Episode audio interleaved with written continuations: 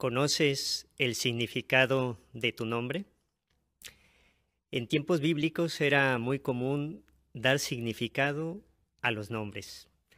La enciclopedia Perspicacia para comprender las escrituras editada por los testigos de Jehová.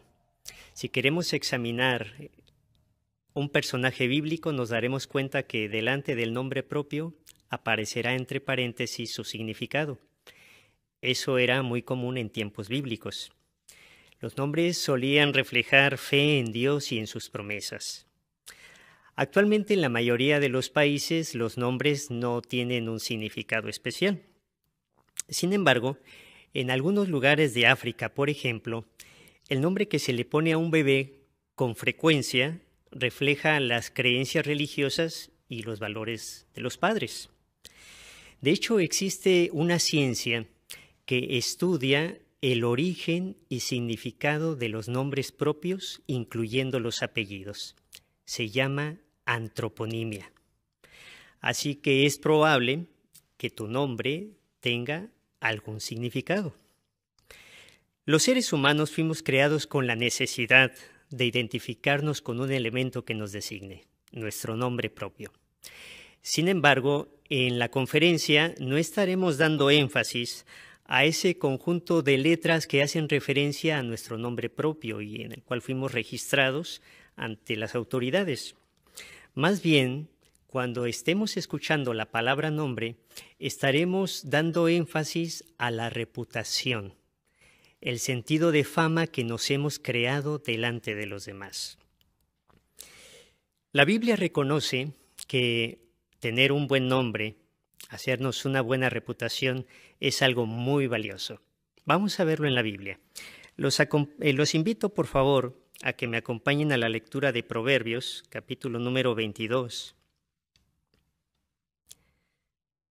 versículo número 1. Noten lo que dice aquí la Biblia respecto a un nombre o una buena reputación. Proverbios, capítulo 22, versículo 1.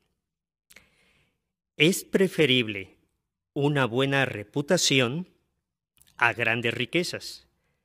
Ser respetado es mejor que tener plata y oro.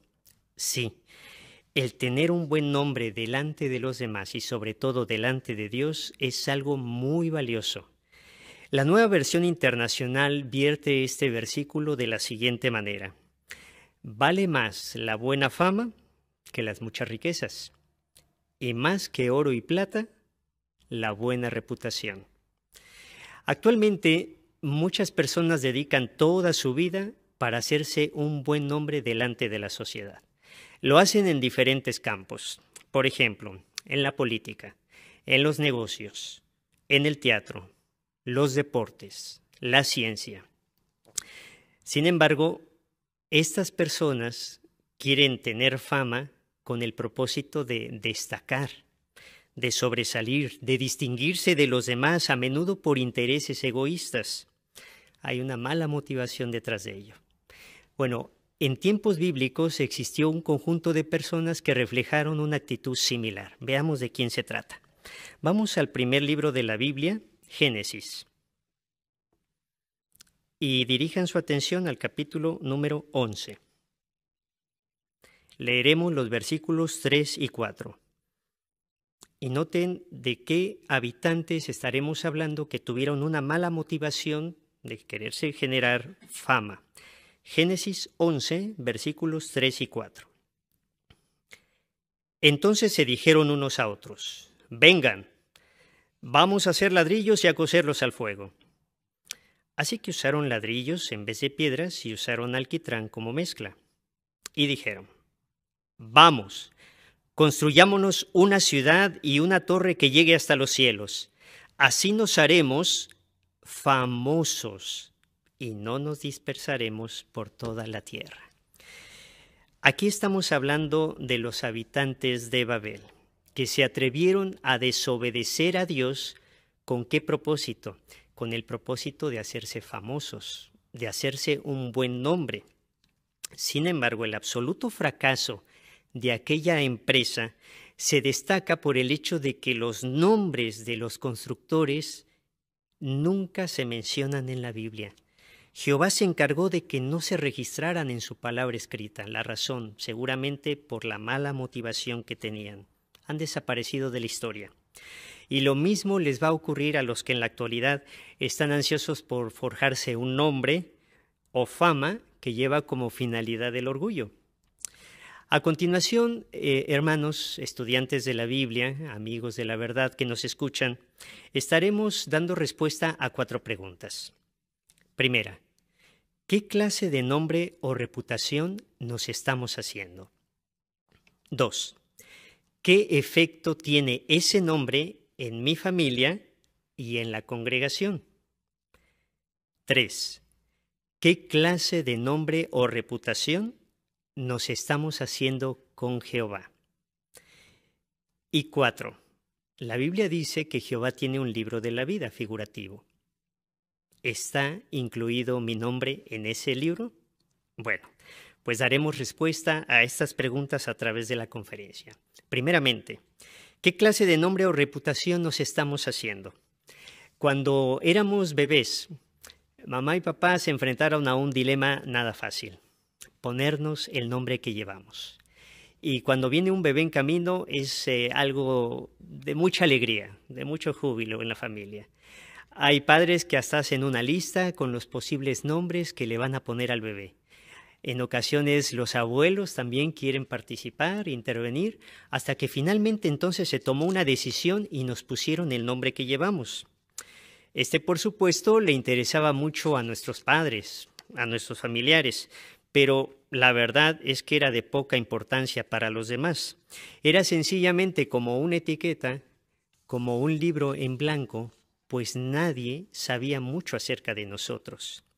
No se podía afirmar si podríamos desarrollar una personalidad agradable o no, si desarrollaríamos aptitudes especiales o no, si serviríamos a Jehová o no. Nadie sabía al respecto.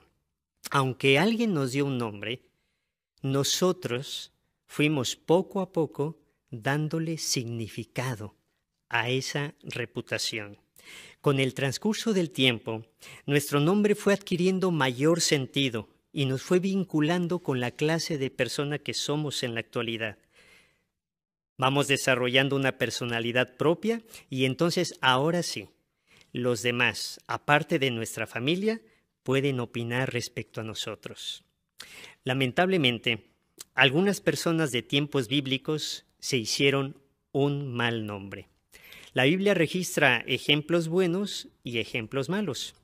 Vamos a ver a continuación la siguiente imagen. El marco de circunstancias. Una noche antes de que el Señor Jesucristo muriera, cuando fue arrestado y traicionado. Vemos encerrado en círculo rojo a un personaje. ¿Cómo se llamó este personaje? Judas Iscariote. Ahora bien, le pondríamos por nombre a Judas Iscariote, es decir, se ganó la fama de ser una persona honesta, honrada, leal o más bien un infame traidor. Los hechos encajan con sus acciones. Y no estamos nada en contra del nombre de pila o nombre propio Judas, pues otro apóstol de hecho se llamó Judas. Ah, hubo un discípulo Judas que escribió una carta en la Biblia y de la cual nos beneficiamos, pero más bien fueron las acciones que cometió este personaje lo que manchó su nombre y ha quedado allí grabado en la historia. Pasemos al siguiente personaje. Vamos a hablar acerca de Nemrod. La verdad es que si no estudiamos la Biblia, quizá ni nos enteraríamos de que este personaje existió. Las Santas Escrituras mencionan que fue el fundador de la Torre de Babel. Pero ¿pondríamos por nombre a Nemrod personaje apacible? ¿Tranquilo? ¿Humilde? ¿O más bien un rebelde insolente? qué es lo que queda marcada en nuestra mente al estudiar la Biblia y la vida sobre este personaje. Pues efectivamente, La rebeldía marcó su vida y allí está registrado. Cambiemos de personaje. Hablemos ahora acerca de un hijo de Adán y Eva, Caín. Diríamos que este personaje fue pacífico, manso, dócil o más bien un furioso y celoso cultivador, pues la Biblia registra qué acciones encajan con su nombre. Y honestamente, unos padres difícilmente pondrían en su lista como opción para darle nombre a su bebé Judas, Caín o Nemrod. Pero ahora vamos al lado opuesto. Veamos personajes positivos que se hicieron un buen nombre delante de Dios. Cuando hablamos de Abraham, diríamos de este personaje que fue un enemigo de Dios, una persona incrédula, o más bien el padre de todos los que tienen fe, amigo de Jehová, pues ciertamente que sus acciones encajan muy bien con el nombre que le designaron. Ejemplo a imitar. Siguiente personaje. Un hombre que sufrió muchas pruebas. Job. Diríamos o calificaríamos a este personaje como infiel, desleal, o más bien íntegro, recto, que temió a Dios y evitó lo malo. Pues sí, por el estudio de la Biblia concordamos en que fue un hombre íntegro y recto. Así que vamos relacionando los nombres con cualidades o defectos. Vamos a hablar acerca de este personaje que tenemos en pantalla. Busquen por favor en la Biblia Éxodo capítulo 33 y leeremos el versículo 12. Éxodo capítulo 33 y vamos a dar lectura al versículo 12. Entonces Moisés le dijo a Jehová, me estás diciendo, guía a este pueblo, pero no me has dicho a quién enviarás conmigo. Además, me has dicho, te conozco por tu nombre, y también tienes mi aprobación. Versículo 17. Jehová le dijo a Moisés, también haré esto que me pides, porque tienes mi aprobación y te conozco por tu nombre. Ahora bien, ¿qué significan esas palabras de Jehová a este profeta? No era el hecho de que Jehová le estuviera diciendo a este siervo de Dios, conozco que tu nombre es Moisés. Eso Jehová lo sabía de sobra. Más bien, estaba dando a entender que Jehová conocía la personalidad de este individuo, el potencial que tenía para poder ser el líder de la nación de Israel. Jehová no estaba viendo la preparación académica que había recibido en Egipto. Moisés era inteligente, pero le faltaba cultivar sabiduría. Y entonces la mejor etapa de Moisés fue cuando Jehová lo educó 40 años en Madián para cultivar cualidades piadosas que lo distinguirían como un buen líder y que le ayudarían a tener éxito en su asignación.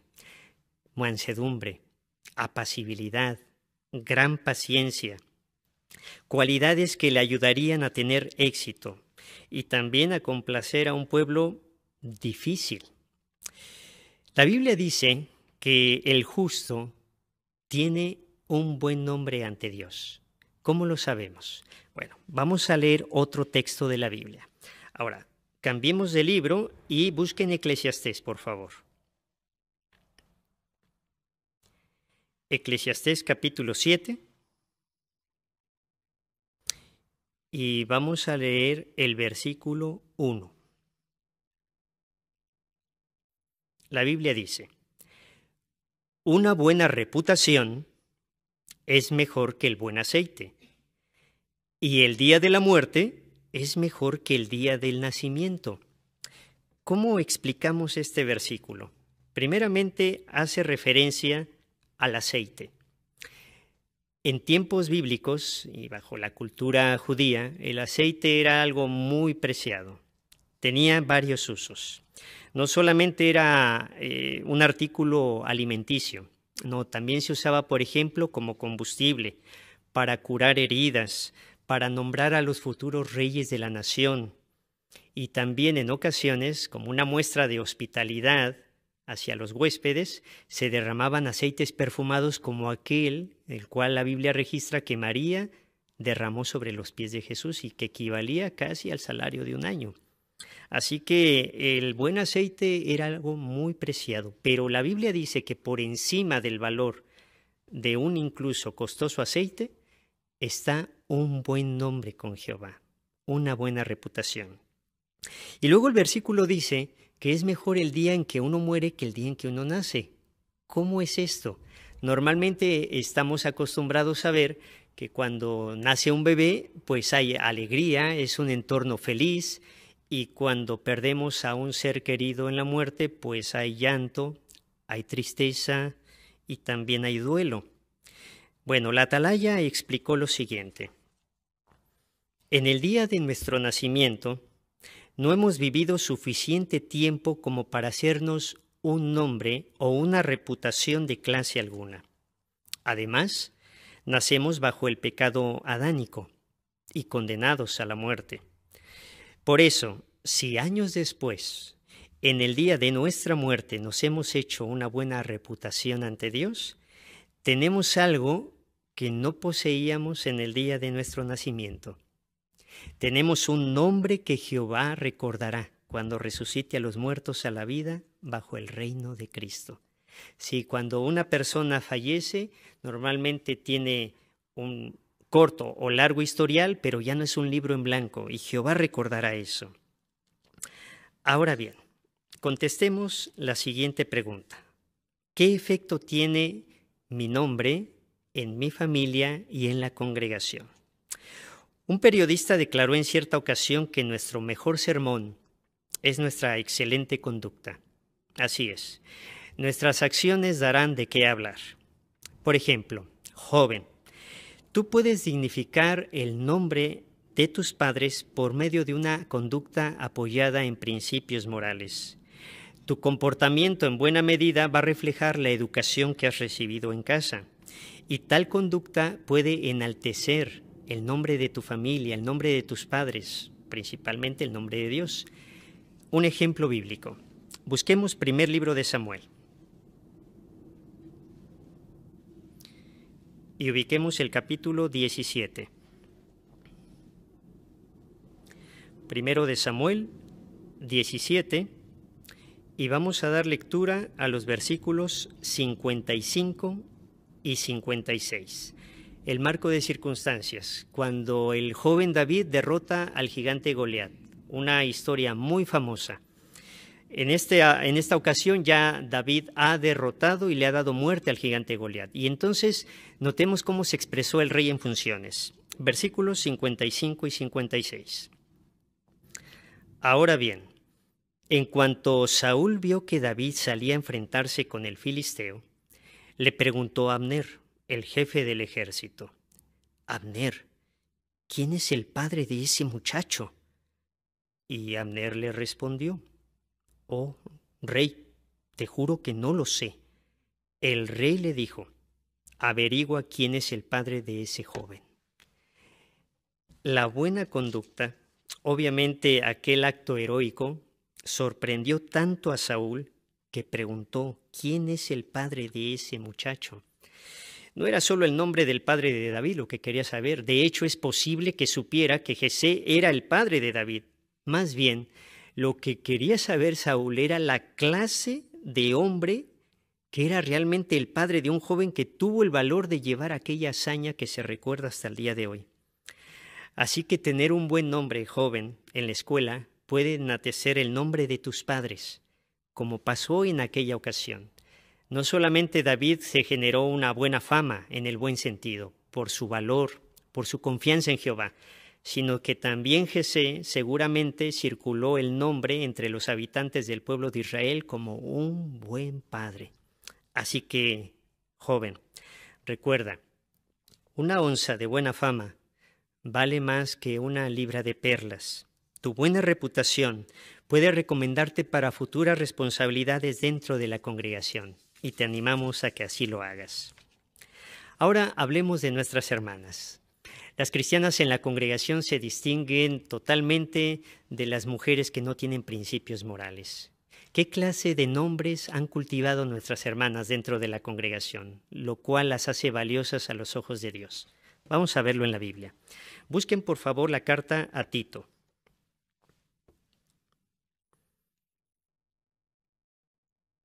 La carta a Tito capítulo 2 y vamos a leer los versículos 3 a 5. Igualmente, que las mujeres de más edad se comporten con reverencia, que no sean calumniadoras ni estén esclavizadas a mucho vino y que sean maestras de lo que es bueno, a fin de que aconsejen a las mujeres más jóvenes para que amen a sus esposos y a sus hijos.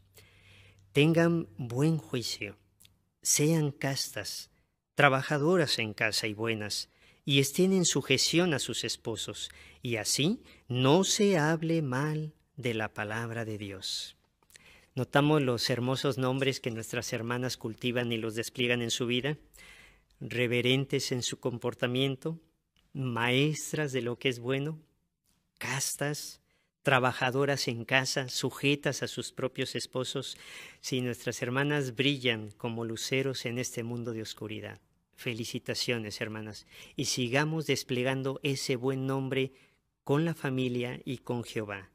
Tu participación entusiasta en el ministerio del campo, a la par que cumples con tus obligaciones familiares, va a ser notada y observada y apreciada por los que te rodean. Te crearás, en el buen sentido, una buena fama.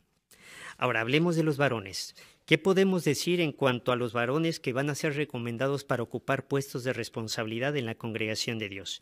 Pues la Biblia dice que también deben de tener un buen nombre y una buena reputación. Acompáñenme, por favor, a la primera carta a Timoteo.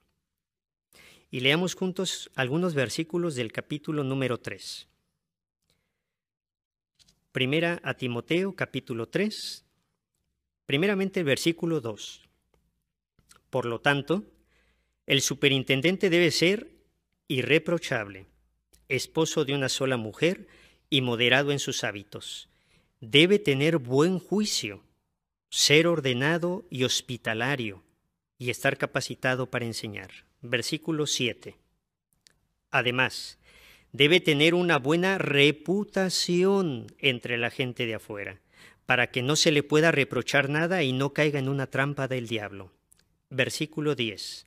Además, que primero se ponga a prueba su capacidad. Entonces, al estar libres de acusación, que sirvan como ministros. Sí, aquí también observamos bonitos nombres que los varones en las congregaciones, cumpliendo funciones de responsabilidad, despliegan en su comportamiento. Ordenado, hospitalario, razonable, de juicio sano. Si nosotros nos esforzamos por desplegar estas cualidades, entonces, ¿qué vamos a generar? Pues una buena fama, en el buen sentido, claro está. Y también se hablará bien de la congregación a la que pertenecemos. Así que eh, todos, hermanos, estudiantes de la Biblia y amigos de la verdad, hombres, mujeres, jóvenes, mayores, esforcémonos por cultivar un buen nombre, una buena reputación que traerá como consecuencia honra a nuestra familia, a la congregación y principalmente a nuestro Dios Jehová. Respondamos la pregunta número tres. ¿Qué clase de nombre o reputación nos estamos haciendo con Jehová? De hecho, la más importante. Bueno, tener un buen nombre ante Dios es mucho más importante que tenerlo ante los amigos, compañeros de la escuela, del trabajo, vecinos, familiares o el mundo en general. Existe una frase célebre que dice, la fama es vapor, la popularidad un accidente, la única certeza es el olvido. Así es, cualquier aparente éxito que tengamos en este sistema será fugaz y después pasaremos inadvertidos. Pero en contraste tenemos el mejor ejemplo para nosotros como cristianos, de hacernos un buen nombre ante Jehová y utilizar nuestra vida para servirle. Hablamos de Jesucristo. Él centró sus esfuerzos en glorificar a su Padre, serle fiel, y aunque Jehová permitió que fuera probado hasta el punto de morir, ¿qué ocurrió? Su Padre lo recordó. ¿Y cuál fue la recompensa? Vamos a leerla. La carta a los Filipenses capítulo número 2, versículos 9 al 11 nos da la respuesta. Los invito, por favor, a que busquen en su Biblia esta porción. A los Filipenses capítulo 2, versículos 9 al 11. Por esta razón, Dios lo elevó a un puesto superior y bondadosamente le dio el nombre que está por encima de todo otro nombre, para que en el nombre de Jesús se doblen todas las rodillas, las de quienes están en el cielo, en la tierra y bajo el suelo toda lengua reconozca públicamente que Jesucristo es Señor para la gloria de Dios el Padre. Sí, el Hijo de Dios por mantener lealtad adquirió un nombre con mayor significado. Cuando Jehová lo resucitó, le dio un nombre que está por encima, dice el apóstol Pablo, de cualquier otro nombre sobre la tierra y en el cielo. Nombres como Rey, por ejemplo, Jesucristo no era un rey nombrado, y cuando Jehová lo resucitó, esperó un tiempo y llegó una fecha establecida por Jehová, y entonces ahora está entronizado como un rey. O también el nombre inmortal. Esta cualidad Jesucristo no la poseía antes de morir fiel a su Padre. Es verdad, existía en los cielos, pero la Biblia dice que una vez que Él murió fiel y leal, entonces Jehová lo vistió de inmortalidad. Qué bonitos nombres adquirió el Hijo de Dios, qué buena reputación. Sin duda, nuestro mejor ejemplo a seguir. Cuarta pregunta. ¿Está nuestro nombre en el rollo de la vida? La vida eterna es el magnífico regalo que Dios garantiza a los que se hacen un buen nombre con Él. Y desde los días de Abel, Jehová figurativamente ha estado escribiendo en ese libro los nombres de diferentes siervos suyos que han sido leales en ese rollo de la vida. Pero una advertencia. Recordemos, si nuestro nombre actualmente aparece en ese rollo de la vida, puede ser borrado. Aún no se ha escrito de modo permanente. Si nos hemos forjado un buen nombre ante Jehová, debemos seguir manteniéndonos fieles. La Atalaya puso una ilustración hace algunos años para comprender la importancia de este hecho. Vamos a ver la siguiente imagen. Tal vez en alguna ocasión hemos ido a visitar una galería y entonces hemos podido contemplar cuidadosamente una hermosa pintura. La experiencia puede ser gratificante. Y al contemplar de cerca la, la pintura, nos damos cuenta de que el artista utilizó cientos de pinceladas para aplicar al lienzo y entonces dar esa hermosa figura al cuadro. Bueno, de igual modo, no se obtiene un buen nombre por medio de una gran pincelada, por decirlo así. No. Gracias a muchas pequeñas y constantes acciones nos vamos forjando poco a poco nuestra reputación y le vamos dando lustre a un cuadro, a una hermosa pintura. Pero por otro lado, ¿Qué pasa cuando hay una mala pincelada en el cuadro? Pues el cuadro se devalúa. Una mala pincelada, una decisión incorrecta en nuestra vida, un acto grave contra la ley de Dios puede manchar nuestro nombre y entonces puede ser borrado. Así que, hermanos, en conclusión, amigos de la verdad, estudiantes de la Biblia, ¿Qué clase de nombre o reputación nos estamos haciendo? ¿Qué clase de nombre o reputación nos estamos haciendo principalmente con Jehová? Esforcémonos genuinamente, todos nosotros, por conseguir que nuestro nombre sea inscrito en el rollo de la vida y que permanezca allí para siempre.